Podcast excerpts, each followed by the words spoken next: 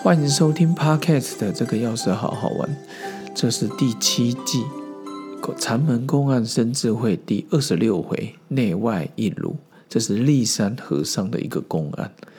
然后这个公案主要就是有僧在问：众色归空，空归何所？这个立山和尚就说：舌头不出口。然后僧就说：为什么不出口？然后立山和尚就说：“内外一如故。”其实这个公案看了，就是说他的学生问他说：“既然说空不异色，色不异空啊，所有的色彩、所有的颜色、物质都是归于空，那空将归于何处嘞？”然后这个立山和尚就说：“你的舌头啊，不会离开你的嘴巴。”他说：“为什么不会离开嘴巴？”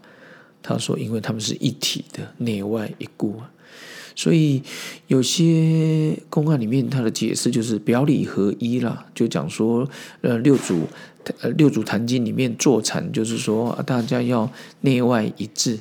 有些人一定听到很有名的济空和尚，内在是修行菩萨心，外显是罗汉相。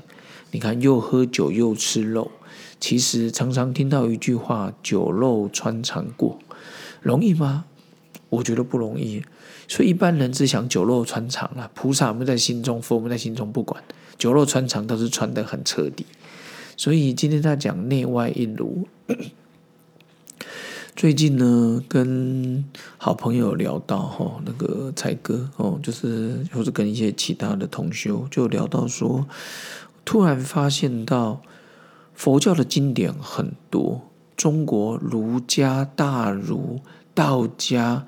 吕洞宾、老子、庄子，然后基督圣经、回教的可兰经我没看过，但是我想讲的就是，很多人在修行的时候，他我觉得都把它当成一种学问。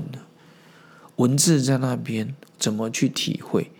但是想想看，两千多年来自佛陀之后，奥修说过一句话：两千多年来。佛教就出了一朵盛开的花，那就是佛陀。佛陀之后呢，也没有再出过一样盛开的花了。这代表什么意思？代表按照传统的佛教来教来做，拍谁就出了一朵花而已。然后慢慢这几天，我就在思索说，为什么经典这么好？孔孟之后，这些大儒，明朝朱熹。二臣子很多很多，他们对这些体悟，然后吕洞宾写的道教的修行，竟然被一九零零年从德国来到清朝，待了台那中国二十一年，在崂山找道士，然后要离开的时候，他们给他一本书，就是。吕洞宾写过一本，我也是第一次听到啊，因为我我才学书浅，然后我真的也是，但是我有上网上看了一下，他的翻译的书叫做《真花的金花的世界》，金色的花，然后他的那一个吕洞宾那一个叫做《太乙精华中略》，太乙精华或是中指，哦，《太乙精华中指》里面有很多啊，有十三章。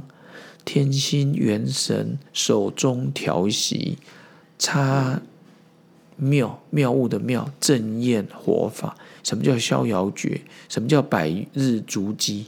结果足迹功竟然在禅密功，台大前校长李世成他们在教的禅密功早就有了，少林的，我也许是少林。我看书上是讲少林，好足迹功他们的禅密功，然后性光视光。然后什么坎离交构周天，最后写个劝世歌，然后德国人把它翻成《金花的秘密》。我准备要来买这本书，结果只有简体字，但是我觉得没关系，文字只是在描述当事人的的想法。所以今天呢，跟各位分享这个内外一如。